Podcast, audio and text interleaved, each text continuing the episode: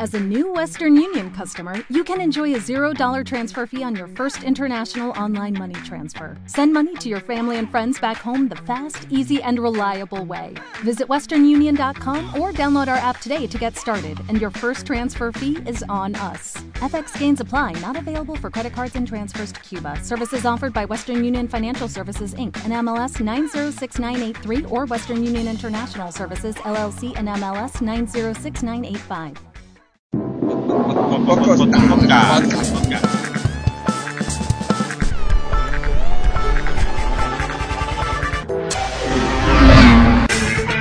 Bienvenido a la novela podcast Las gafas de Platón, alojada en sergioparra.com, desde donde te puedes descargar todos los capítulos, además de su sinopsis y su versión escrita.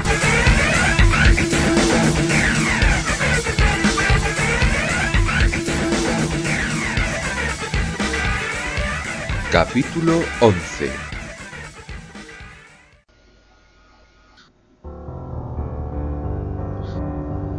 Tengo 10 años.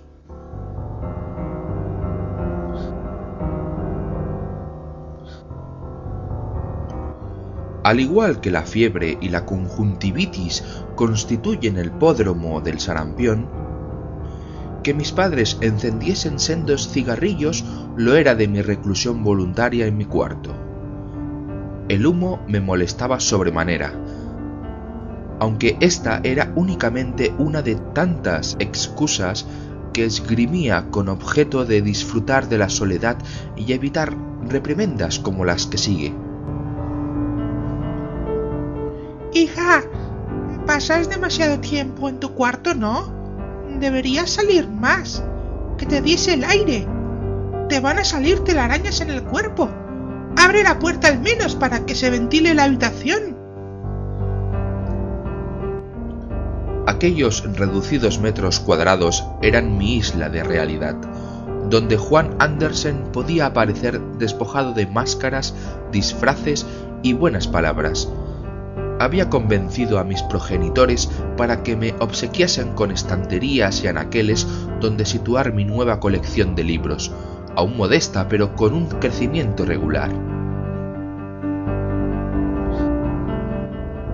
distribuía listas de obras que me interesaban entre todos mis familiares o sujetos susceptibles de regalarme con alguna inutilidad a fin de cumplir con los preceptos de la Navidad, los Reyes o la Palma. ¿Qué libros más raros te gustan, no, Elvira? He estado tentada de comprarte alguno con ilustraciones porque, no sé, tanta letra te va a volver tarumba.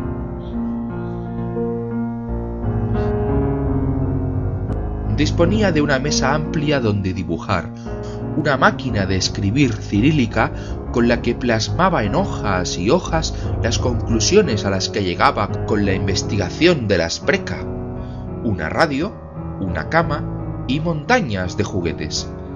Salvo en el terreno de la alimentación, no me faltaba nada más.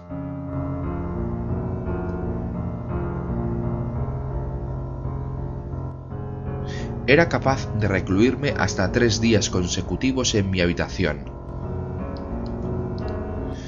de los que únicamente abandonaba la misma dos horas al día con objeto de desayunar, comer, merendar, cenar e ir al servicio. Era mi verdadero hogar. En ocasiones me sentía tan a gusto que cualquier individuo que hubiese perturbado mi paz no hubiese recibido menos de un millar de puñetazos, un billón de imprecaciones y un par de nonillones, esto es, un dos seguido de 54 ceros, de alaridos, amén de mi más profunda antipatía por un periodo de tiempo superior a un eón. Deberían morir todos los que se hallen fuera de esta realidad. No, deberían morir todos, sin excepción. Hasta yo mismo debería estar muerto.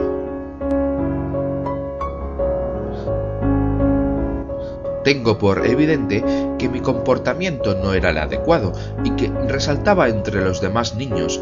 Sin embargo, mis padres me querían y se negaban a renunciar a mí, aunque me hubiese convertido en un monstruo. No obstante, me podía permitir algunas licencias habida cuenta del exiguo tiempo que restaba para abandonar aquel piso y aquella familia.